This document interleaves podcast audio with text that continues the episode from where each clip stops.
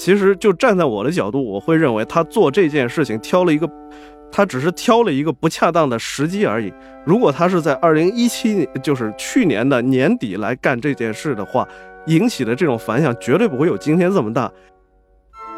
只要你不公开表现出你要挑战他们的这种宗教信仰，其实麦加我是觉得是一个包容性和这种国际化色彩特别强的城市。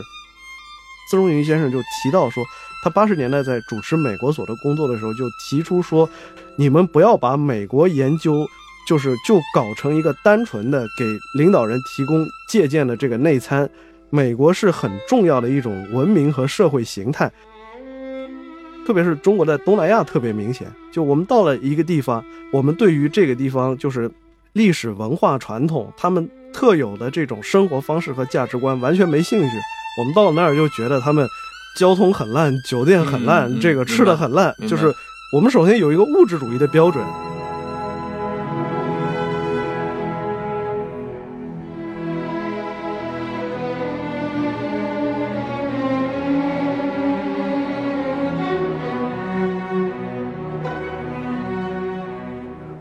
听众们，大家好，欢迎收听本期的《忽左忽右》，我是陈彦良，坐在我对面的是我的朋友刘怡。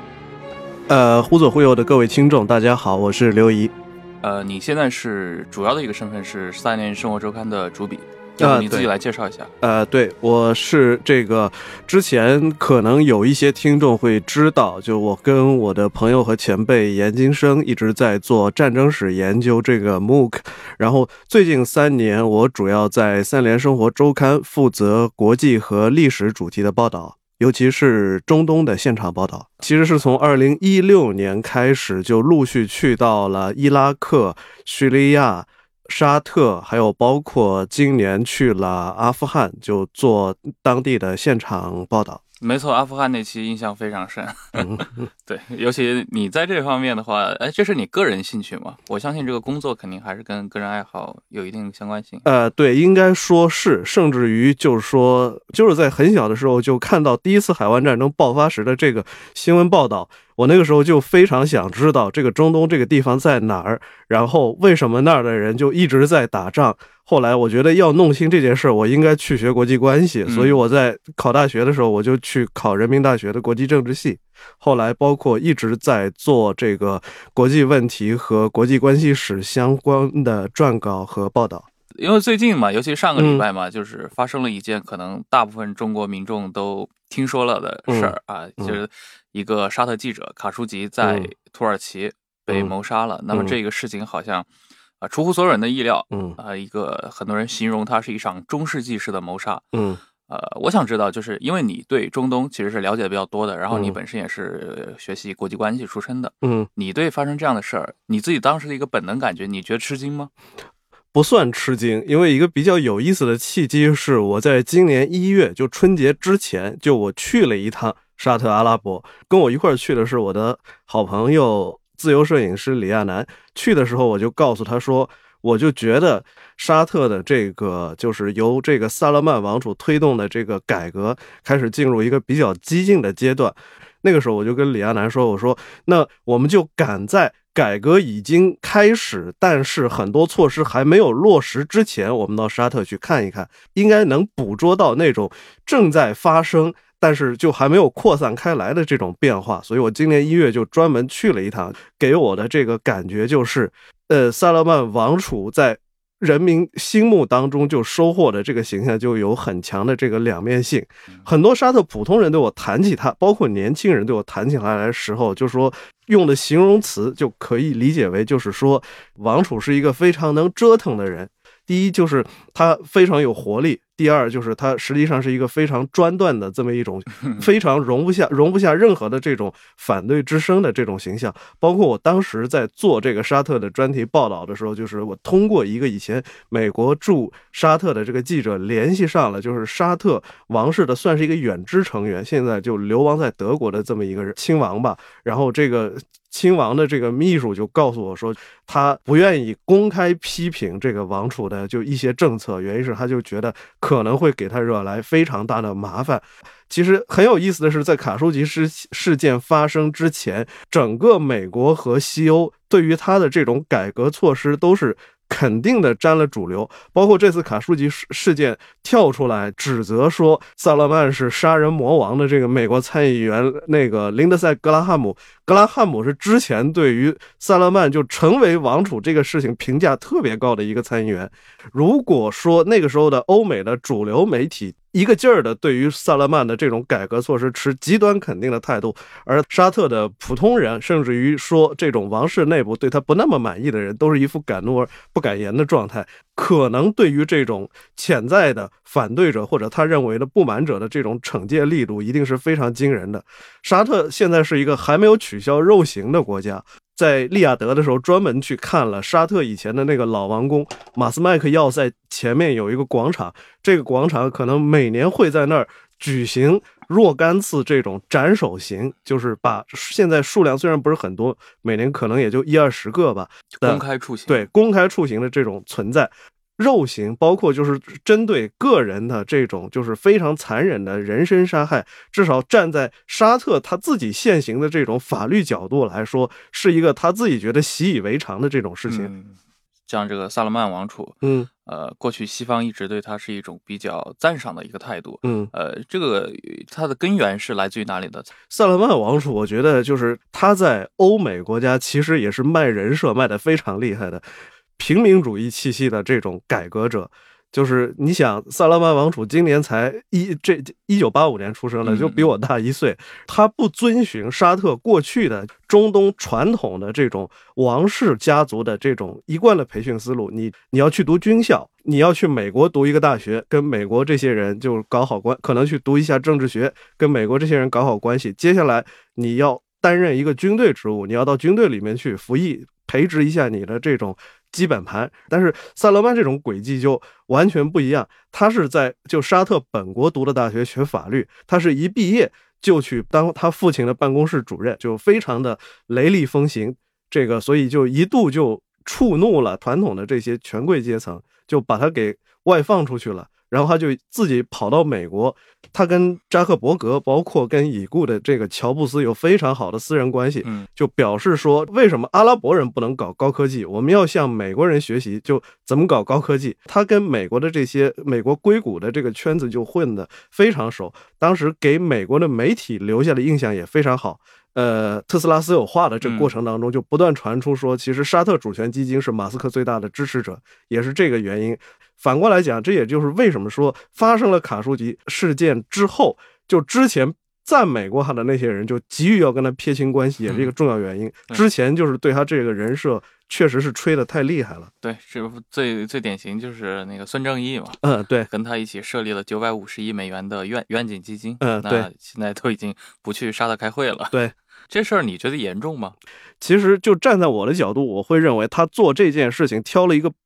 他只是挑了一个不恰当的时机而已。如果他是在二零一七年，就是去年的年底来干这件事的话，引起的这种反响绝对不会有今天这么大。其实是在去年，沙特跟土耳其跟俄罗斯一路都走得非常近。一方面，他维持跟沙特和美国的特殊关系这个基本盘，但另一方面，他也希望说。俄罗斯，因为俄罗斯和土耳其现在在叙利亚问题乃至整个中东问题上都已经是当事人了，他也希望说跟你们这个缓和关系，我们至少在一些底线问题上有个共识吧。所以去年这三个国家一度打得火热。假如他在去年在土耳其就是比较快的把卡舒吉这个问题处理掉了，在当时两个国家接近非常迅速的情况下，埃尔多安是不会用这个事情来大做文章的。但是他在今年做这件事，他土耳其这个股市和汇市双双崩盘，埃尔多安的内政压力非常大的情况之下来做这件事，那站在埃尔多安的角度，那。就是一个天赐良机嘛。埃尔多安本来就塑造的一个形象，就是说我们现在这经济形势不好，是国外势力在打压，在挖坑给我们。现在一下子就揪出幕后黑手嘛，就沙特阿拉伯就是其中的一个要诀嘛。这个事情本身的这种影响会放这么大，其实是跟今年土耳其特殊的政治和经济方面的背景有关的。所以现在土耳其在。查清这件事情的真相方面，可以说是追得非常紧，就以至于我们就一下子突然觉得，去年大家还在说这个埃尔多安要搞独裁要复古，现在一下子觉得土耳其是国际新闻界的良心。这可能对中国人来说，他们都是那种啊中东、近东的这些呃地缘政治大国，然后都觉得他们好像也都是穆斯林国家。嗯，这方面有什么历史渊源吗？我们从今天现实的角度来看，土耳其和沙特 发生了一个冲突和矛盾的一个重要原因，就是在叙利亚。而如果再往，就是如果你把这个原因往前看的话，刚好可以追溯到就是距今一百年前，就是第一次世界大战结束，基本上中东的主要的几个阿拉伯人群体还是依据民族自决原则建立了自己的国家。唯一一个没有达成这个目标的，其实就是库尔德人。凯莫尔说服库尔德人和土耳其人就站在一边，跟英法协约国集团就对抗，包括跟希腊的这种对抗，并且承诺说，你只要帮助我。土耳其人保全安纳托利亚剩下的这部分领土，我会给你自治地位。但实际上是凯末尔是食言了，然后等于说是放弃了在民族自决原则下成立自己国家的机会，同时又丧失了在土耳其的实质上的自治权。站错队了，对，站错队了。结果就是库尔德人，结果库尔德人一直想建立一个库统一的库尔德斯坦国家，但是实际上这个国家现在就已经分，就库尔德人的四大聚居区就分别分裂在这个叙利亚。土耳其、伊拉克和伊朗这四个国家境内，而叙利亚境内的这个库尔德人呢，则是在叙利亚内战爆发之后，在叙利亚的北部实，在实质上也是建立了一个。半独立的自治政权，这个半独立的自治政权是跟土耳其境内的库工党的这批人有着非常密切的关系的。那站在土耳其的角度，就是说不能容忍这种情形存在，所以就是土耳其从二零一六年开始就直接出兵入侵了叙利亚北部。实际上，它是要使土耳其南部的这库工党领导的分离主义运动跟叙利亚北部的库尔德人自治政府要把这个东西就分割开来嘛。而沙特阿拉伯在叙利亚的这个。内战当中支持的其实是叙利亚反政府势力，也称为自由叙利亚军。土耳其跟沙特其实是都想通过叙利亚内战来实现让他的代理人利益最大化的目标，所以也就是使这两个国家现在其实是处于一种比较微妙的这种状态吧。虽然没有发生直接对抗，像沙特这种国家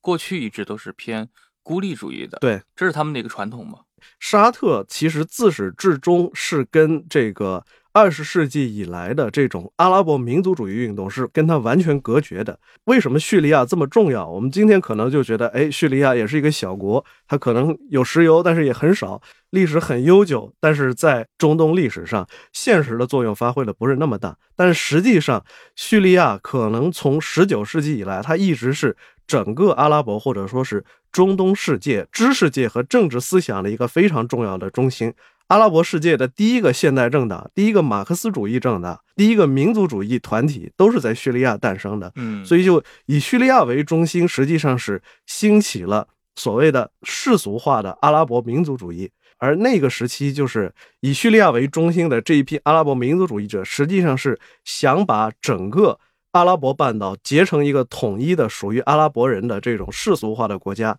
但是这一点在第一次世界大战当中，实际上在一九一六年的时候是被英国和法国之间的这个塞克斯皮科协定给破坏了。就英法两国就决定说，不能让阿拉伯半岛成为一个统一的这个国家，我们要划分好势力范围。嗯，而。另一方面，就是站在我们今天的角度，可能觉得，哎，沙特阿拉伯还是这个有石油，非常富裕，人口也现在常住人口三千三百多万，至少是一个中等强国了吧？但是实际上，在二十世纪初，阿拉伯民族主义风起云涌的那个时代，阿拉伯半岛的中部和东部的绝大部分地区就还是沙漠。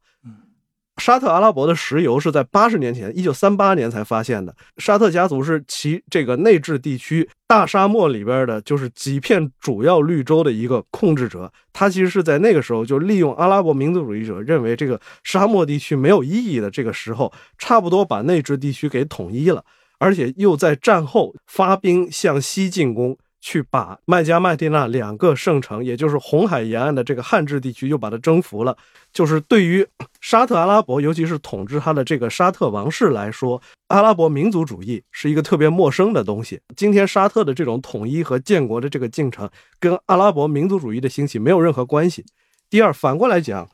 他们从阿拉伯民族主义者手中夺回了麦加、麦地那和吉达，夺回了汉治地区。站在这个角度，沙特王室跟阿拉伯民族主义者又是处于一个对抗的这种状态。嗯，而所以就是长期以来，就是沙特王室一方面他跟阿拉伯民族主义者完全不对付，而另一方面就是他一直在寻求说，在外部有一个支持者，能对就是能对他在阿拉伯半岛的这种地位给予一个保护。所以就是他是之前是跟英国接触，然后后来不断的是在美跟美国接触，最后在一九四五年，一九四五年有一个挺著名的情人节会议，就是美国总统罗斯福雅尔塔会议回来之后，在苏伊士运河的大苦湖跟沙特的开国国王伊本沙特在情人节这天见了面，然后就等于达成了一个默契，就是说沙特能确保美国能持续的。获得从沙特出产的原油，然后美国就承诺在沙特阿拉伯的西海岸和东海岸各建设一个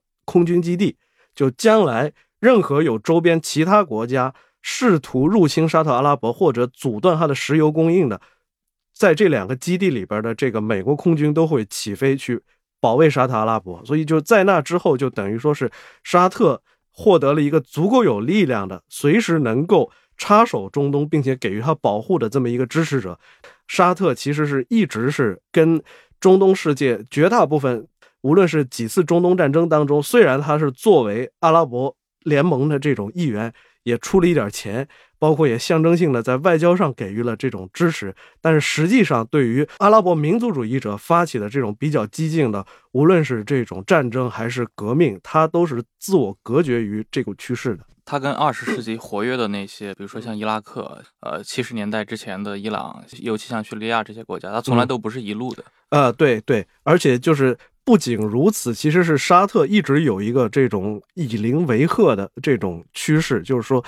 无论是埃及、叙利亚，还是这种伊拉克，甚至于黎巴嫩的这些这个现代阿拉伯民族主义者。很大程度上，他又是泛阿拉伯主义者，他是有有这种把不同地区、不同文化背景阿拉伯人统一在一个旗帜下的这种愿望。但是沙特阿拉伯就完全没有，就是伊本沙特家族就觉得，就是我是一个跟你们完全不同的政治和社会实体，你们这些人就是愿意去煽动、去进攻以色列也好，要反对美国也好，这个你要求我。表态要求我站队，我也不反对，但是我给你钱，你去搞，你不要到我国内来搞。包括像就是本拉登这种人，包括在这个一九七九年到一九八九年的这种阿富汗战争当中，就是沙特的情报机关其实是这个在阿富汗战争过程当中，无论是筹款还是说武装这些阿富汗的圣战者，都是起了非常重要的作用。但是呢，就是在这个过程当中，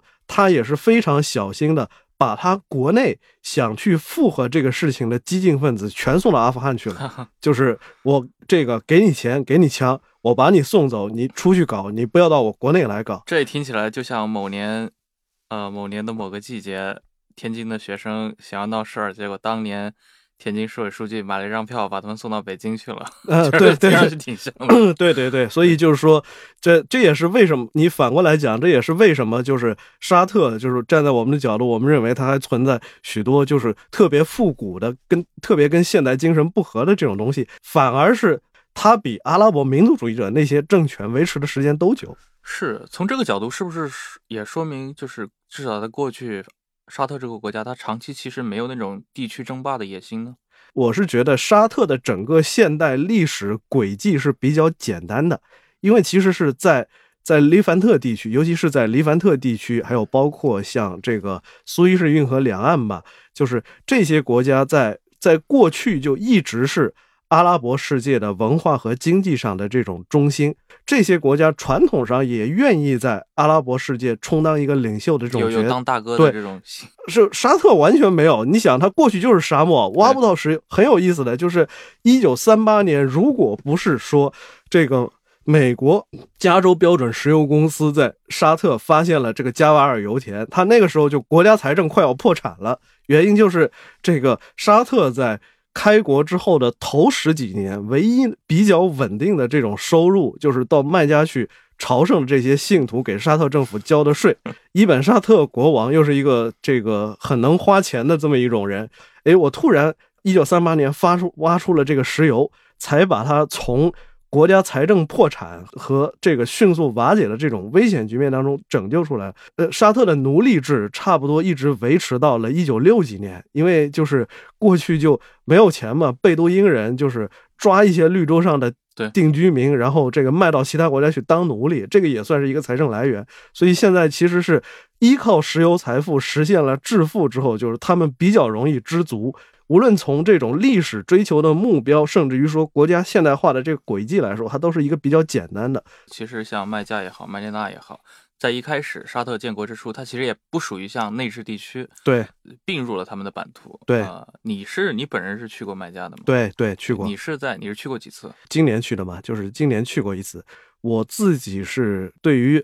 阿拉伯民族主义的这种早期历史是非常感兴趣的。其实就是。包括我对于这个汉制铁路是非常感兴趣的。汉制铁路就是起于大马士革，就是实际是修到了这个麦地那，应该说是世界大战爆发之前，中东世界非常大的一个这种经济和地理事件。然后在第一次世界大战当中，又是非常有名的阿拉伯的劳伦斯带着阿拉伯起义军去破坏这个汉制铁路。对，因为我一七年的时候其实是在叙利亚看到了汉志铁路的起点站和它的遗遗迹，其实是我这次是比较想去麦地那看一看汉制铁路的这个终点站，因为其实一直以来大家对于两个两座圣城，尤其是对于麦加，其实是外界有很多这种。呃，传闻嘛，对，非常神秘，对对，非常神秘。包括就是觉得说，哎，这个可能不是穆斯林的，就不能随便去这些地方。包括就是说，认为沙沙特的宗教警察的这个权力非常大。其实是，所以就是我其实是一开始是到了吉达港，传统上全球各地的朝圣者也是先到吉达，然后再从吉达去麦加的。我到了吉达之后，我就想，哎，我先我去租一个车，我试试看。就能不能去？不能去就算了。就是能去的话，还是要去看一看。到了路上就发现，可能也是因为那是一个非朝觐季节吧，所以就是其实路上也没有人来检查或者盘问你。然后到了那儿，就是你订了一个酒店，你去入住的话，就是也没有人盘查你的身份。古兰经。对对，因为就是我自己的理解，是因为麦加是一个全世界穆斯林心目当中的圣地，包括一年四季是不断的有全球各地的穆斯林到那儿去，其中有一些人是新皈依的。还有一些人是，包括还有一些人是，就是非洲某些国家、东南亚某些国家的这种穆斯林，可能他们在本国国内礼拜仪式跟本地的也是很不一样的。整个卖家洋溢着应该说是一种非常强的国际主义和相对比较包容的这种气息。我觉得其实是比利亚德强。对他们来说，就是出现亚洲人就不新鲜。亚洲人里边有一些新穆斯林，或者说是这种。礼拜仪式不合阿拉伯人法度的穆斯林，就也很这个也是很常见的一种事情。只要你不公开表现出你要挑战他们的这种宗教信仰，其实麦加我是觉得是一个包容性和这种国际化色彩特别强的城市。也就是说，其实跟比如说像跟我的这种。想想象是很不一样的，呃，对对对，非常不一样。当当然就是你在那儿你会发现，就是卖家是一个，就是就我可讲可能讲的不客气一点，就是卖家也是一个这种，呃，有点装腔作势的这种城市，它的仪式感很强。但是这种仪式感到底是因为这种内心的真正的这种虔诚？还是因为习俗一贯如此，大家不得不而为之。我其实是有点怀疑的，因为卖家给我的感觉确实是一个商业化色彩非常强的这种城市。包括当沙特阿拉伯，就是卖家的这种本地人，对于其他地区的，就是其他地区的一些穆斯林的这种看法，也是带着。非常强的物质主义的这种色彩的，就是，所以他也会有选择的。对对对，就站在他的角度，就是说，他当然首先愿意接待这个欧美白人，其次是本地的这个阿拉伯的这种富人。可能中国人和日本人，按现按我的观察，可能属于二等半人。就是你虽虽然你是一个亚洲人，但是可能。这个你还是受过比较好的教育，然后这个这个你你你消费又比较慷慨，那站在他们的角度来说，就对你的态度也还不错。就再往下的话，差不多就是南亚穆斯南亚和东南亚穆斯林了。这些人是从事体力劳动的，有的时候你就会发现他们会对这些人就。表现出就是表现出有点歧视的这种意味。当然，再往下呢，就是从西非来的这个穆斯林，在麦加的有很多有乞丐，都是西非来的这种穆斯林。那阿拉伯人对他们就更加不屑一顾。我又有的时候就觉得，就是就是你站在一个特别遥远的位置上，就你通过一些这种不管是道听途说，还是说是非常碎片化的信息，你去揣测和想象它，你就容易把它想的极端。但是你实际上你到了那儿看了一看，你就会发现，卖家毕竟还是一个处在这种全球化时代，穆斯林的这种朝觐，而在这个过程当中，你会发现它的全全球化。就哪怕他本意上有点抗拒这个东西，还是不可避免的影响和感染到了他。对他不是真正的与世隔绝的。对，他其实说白了，他可能跟比如说是二十世纪初的那些欧洲探险家对于比如说对于西藏、对于拉萨的想象还是有不同的。对，就那个年代的可能西藏确实是与世隔绝的一个地方。嗯，但今天可能像麦加，其实它是个国际性的城市，尤其在特定的人群里面。对我甚至觉得，就是沙特政府对他的这种 对卖家的这种就是经营和营造的这个策略也是非常商业化的。就是在离卖家近似周边的，就是这一圈，大家就会发现，我就觉得近似就好像一个巨大的剧场。为什么在近似的这个正面和周围一圈？都是国际连锁酒店，差不多就是 可能有四十到五十家。你住在这些酒店里，你就会感觉就是这些酒店的这种选址，明显就是围绕着整个静寺来进行的。它就是为了让说全球的穆斯林到了那儿，就能像观看剧场一样，就第一时间就看到这个静寺。包括就是静寺旁边沙特本地的这些房地产商，专门开发了一些地产设施，就卖给国外的这些穆斯林，就。你年纪大了，你有钱，你可以到麦加来养老。但是里面涉及到一个问题啊，就是可能人也很担心的嘛，因为尤其比如说在中国，那大部分人可能是一些呃无神论的人口，嗯，呃，比如说他们的话，作为游客的话，去到麦加，这是现实中可行吗？如如果可行的话，为什么去过的人那么少呢？因为沙特跟中国的这个签证系统。跟中国的应该是地方上的几个主要的伊斯兰协会就挂钩的。当然，现在大家在淘宝上如果能其实能找到一些办理去沙特签证的机构，可能是比较少。但是就是这些机构其实也是跟这个我们国家的一些伊斯兰协会就挂钩的。呃，他不会过度的去渲染和宣传说这个。其实，在我认识的一些欧美的记者，包括像是这个大学的学者里面，也是有一定数量。的人就去过麦加的，其实就是某种程度上这是个灰色地带嘛。嗯，因为反正你能拿到一个商务签证，只要拿到去沙特阿拉伯的签证，哪怕是一个商务签证，那么在非朝觐季，就是你想到卖家去看一看，就是除非他们突然说这种强化了这种管制措施，否则一般情况下他也不会来阻止你，因为实际上是。卖家也是商业化气息非常强的城市。比如说，你是一个国际酒店集团的代表，你要到那儿去考察一下选址，或者给朝觐的信众提供服务、服务和商业服务场所的这么一个公司，呃，你要到那儿去进行商业活动，他们还是非常欢迎的。我是带着一种入乡随俗的态度来看待这个事情，就是一方面就是，呃，我自己肯定也不能称之为一个。穆斯林，但是另一方面，就是我对他们的宗教信仰，或者说作为习俗的宗教信仰，我还是持一个尊重的这种态度。至少在我的印象里，我在沙特阿拉伯期间，甚至于包括在叙利亚、在伊拉克期间，就是从来没有因为这个宗教问题跟当地人就产生纠纷和摩擦。嗯，中东或者说阿拉伯阿拉伯世界，嗯，它的范围还是。特非常广大的，对，呃，你去了之后，你对那儿整体的一个感觉是一个什么样子呢？它符合你的预期吗？其实我对于这个地区非常感兴趣的一个最主要的原因是，我是认为就是它是比较好的呈现了一个前现代社会在向现代社会和现代国家转型当中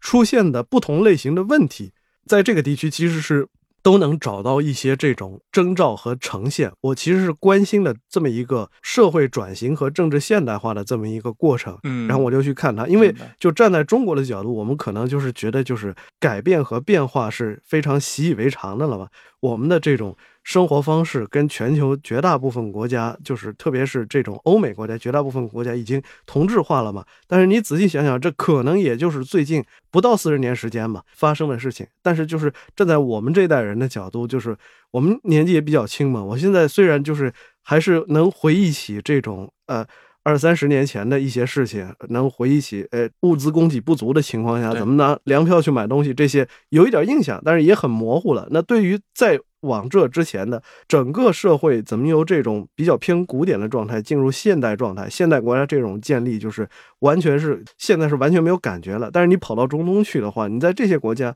你还是能对能非常那我觉得是能找到非常多的很好的这种样本。一个是就是作为你中国的社会转型和政治现代化的一个参照系，另一方面就是说同样的问题在不同地区不同人群当中的。这种呈现方式又不一样。你在那儿，你在这个中东这个国家系统、国家体系、民族体系内部，你又能找到一些互为参照系的这么一些样本。比如说沙特阿拉伯，它可以说就是一个非常矛盾的这种样本。一方面就是当地人的思维观念、文化传统，包括当包括他们的这种生活方式。很大程度上还是停留在一个比较偏古典的这种状态，但是另一方面就是他们对于现代的这种物质生活方式和物质手段是完全不拒斥的，就是包括大家也可以感受到，我们提到说沙特的这个王室成员，大家第一反应就是土豪，但是大家就是可能习惯性的印象又会觉得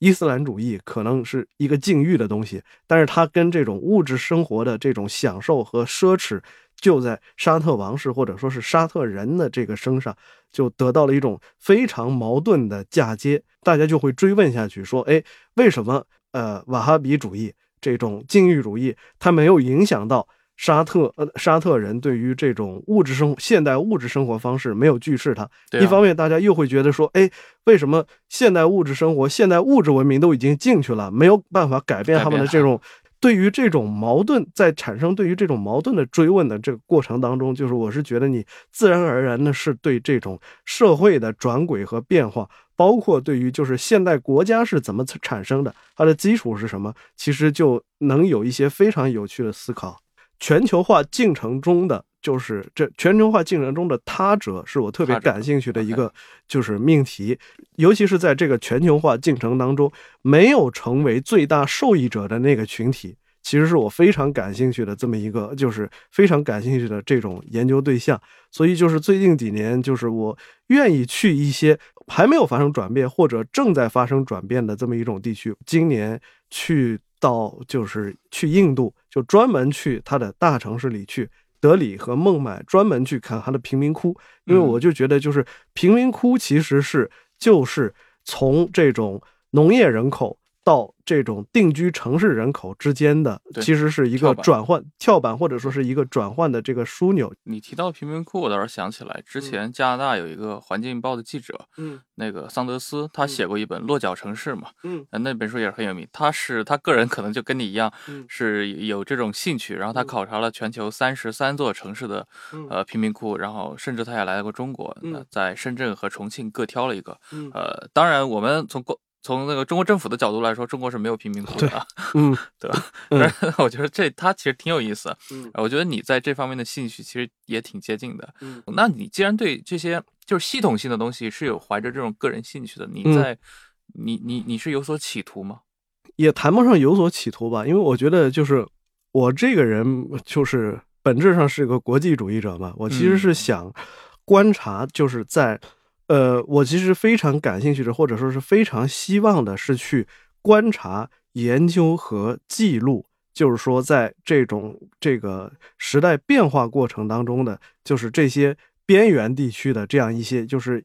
而且这些国家和地区有一个就是非常大的特点，就是。他们的人口几乎都还处于高速增长的这个阶段，也就是说，在未来的某一个时期，就是这些我们今天被认为是配角或者次要的这种 地区，他们的这种人口，我们先不谈它的政治后果，但是很大程度上是当这种经济发达地区的人口增长停滞之后。当你紧缺劳动力的时候，你也许就不得不跟这些、这些你过去看不上或者忽视地区的这种人产生某种互动和交集。我其实是愿意在这种趋势就是发生之前，先对这些地区的这个社会和国家建立一个观察，建立一个判断。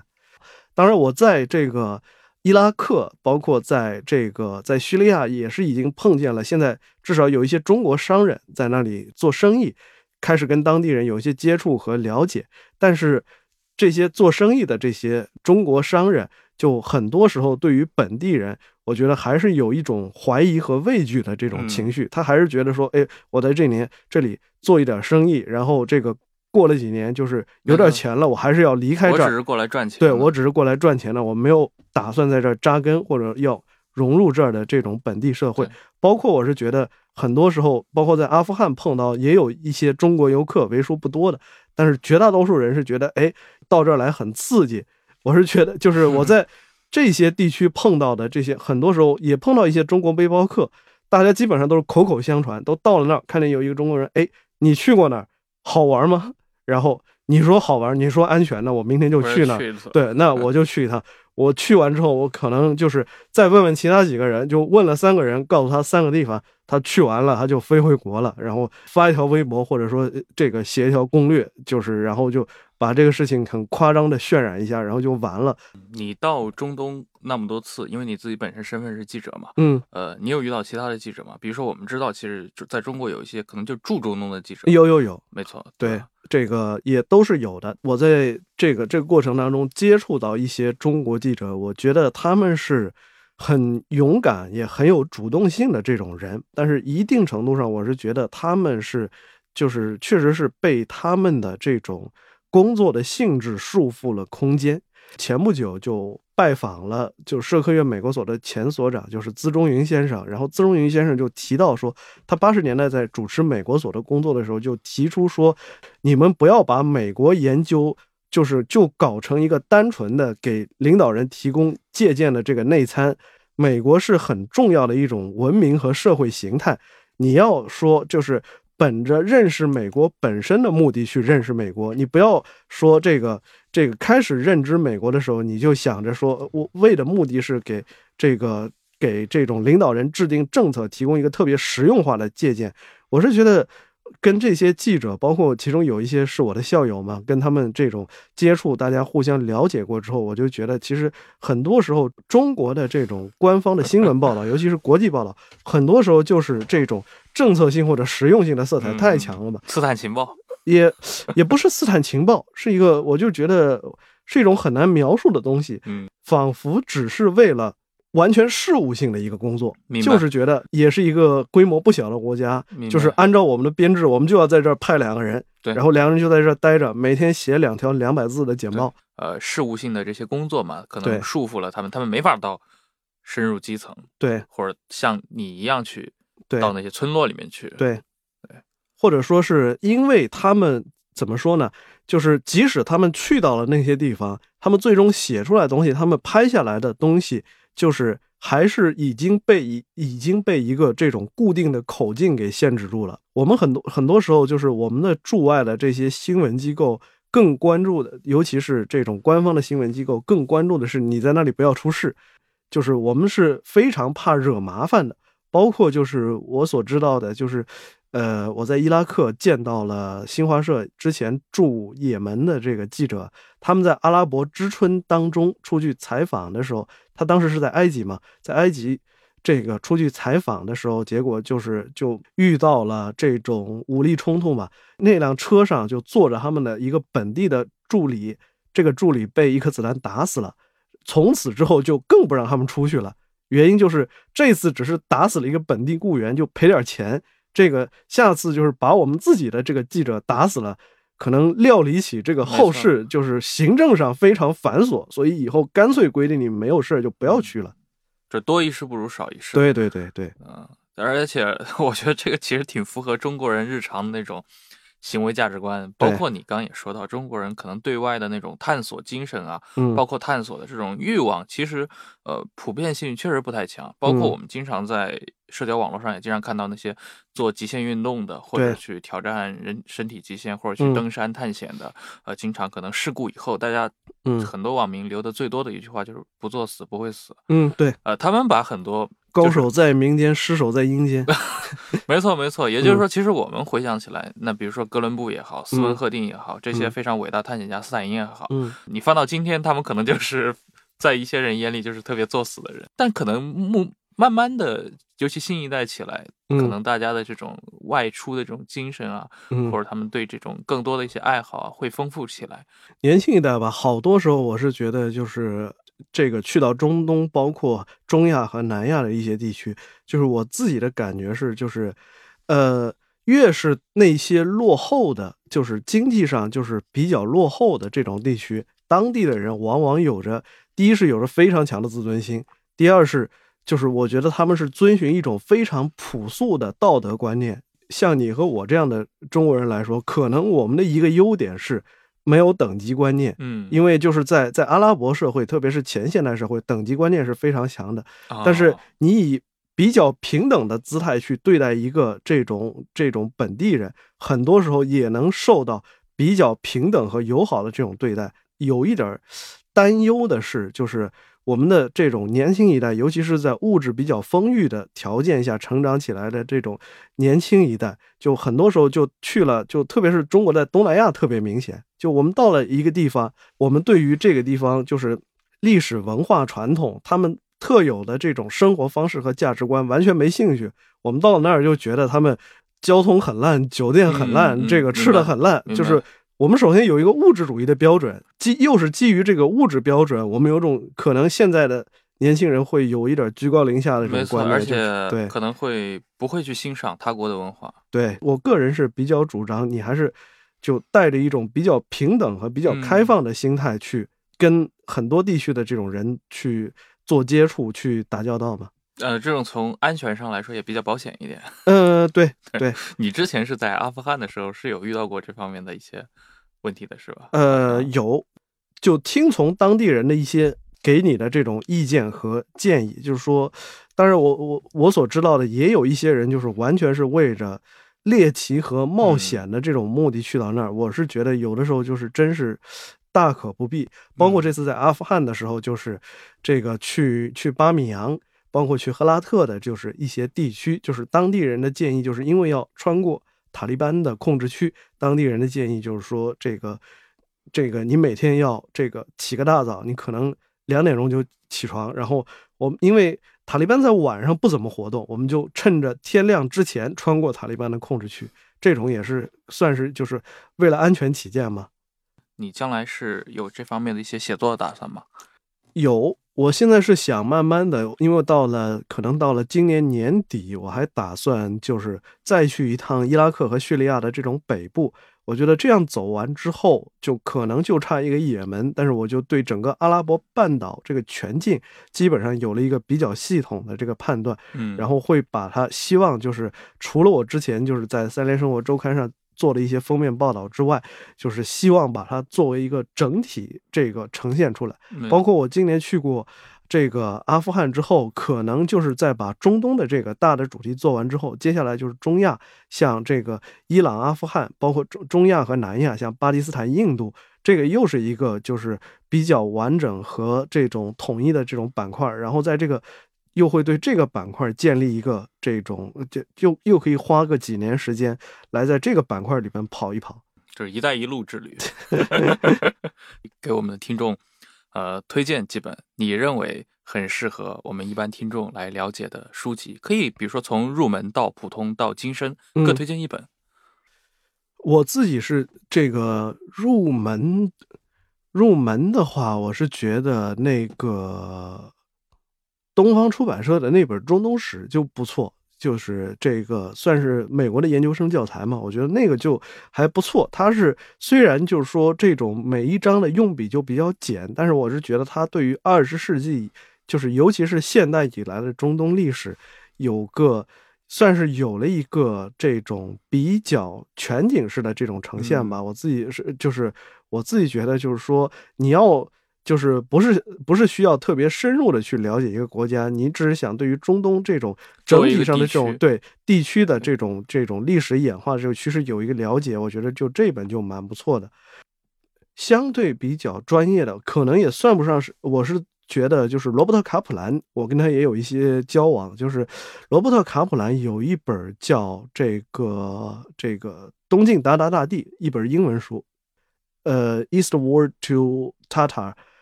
这本我感觉是就是挺不错的。其实是他是讲述他从这个黎巴嫩开始，就说其实是。这个穿越中东这些国家，最后到土耳其的这个历史，虽然对达达大地指的就是土耳其，对对对对对对，最后达到就是这个穿穿越达达大地，然后这东晋达达大地这本其实是这个虽然是在上世纪九十年代，他对九十年代后期的一本书，但是我觉得就是说，就是你其实能捕捉到阿拉伯之春前夜这些国家的这种整体的社会形态。而且就是我现在其实挺愿意读卡普兰在八十年代和九十年代写的一些书的，因为就是你能形成一个对照嘛。全球化进行了二十多年，就是在世界这些国家和地区发生的这种变化，跟他们二十年前这种形态有了什么改变？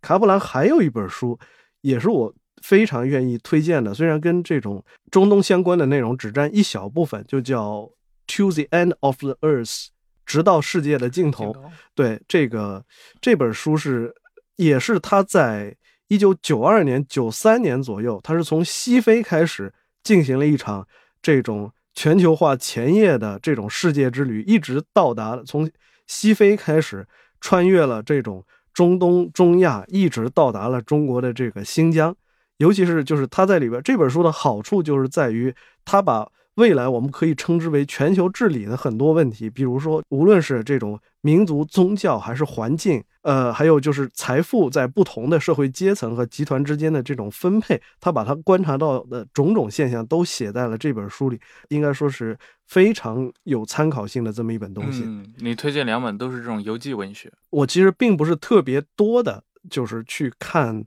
同行，哪怕哪怕是欧美记者写的，就是这么一些东西。因为卡普兰，我罗伯特卡普兰，我觉得还有一个优点，就是他的这种全球视野非常好。他去这些国家，他并不是简单的描述说这种这个，呃，我这个今天去了一个国家怎么怎么样，明天又去了一个国家，它不是一个简单的游记，它是有一个很整体的这种问题意识。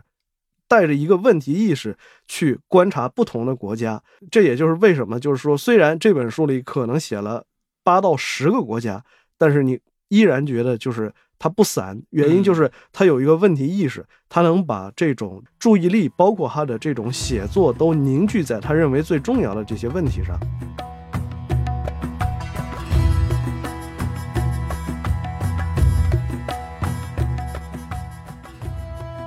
那非常感谢今天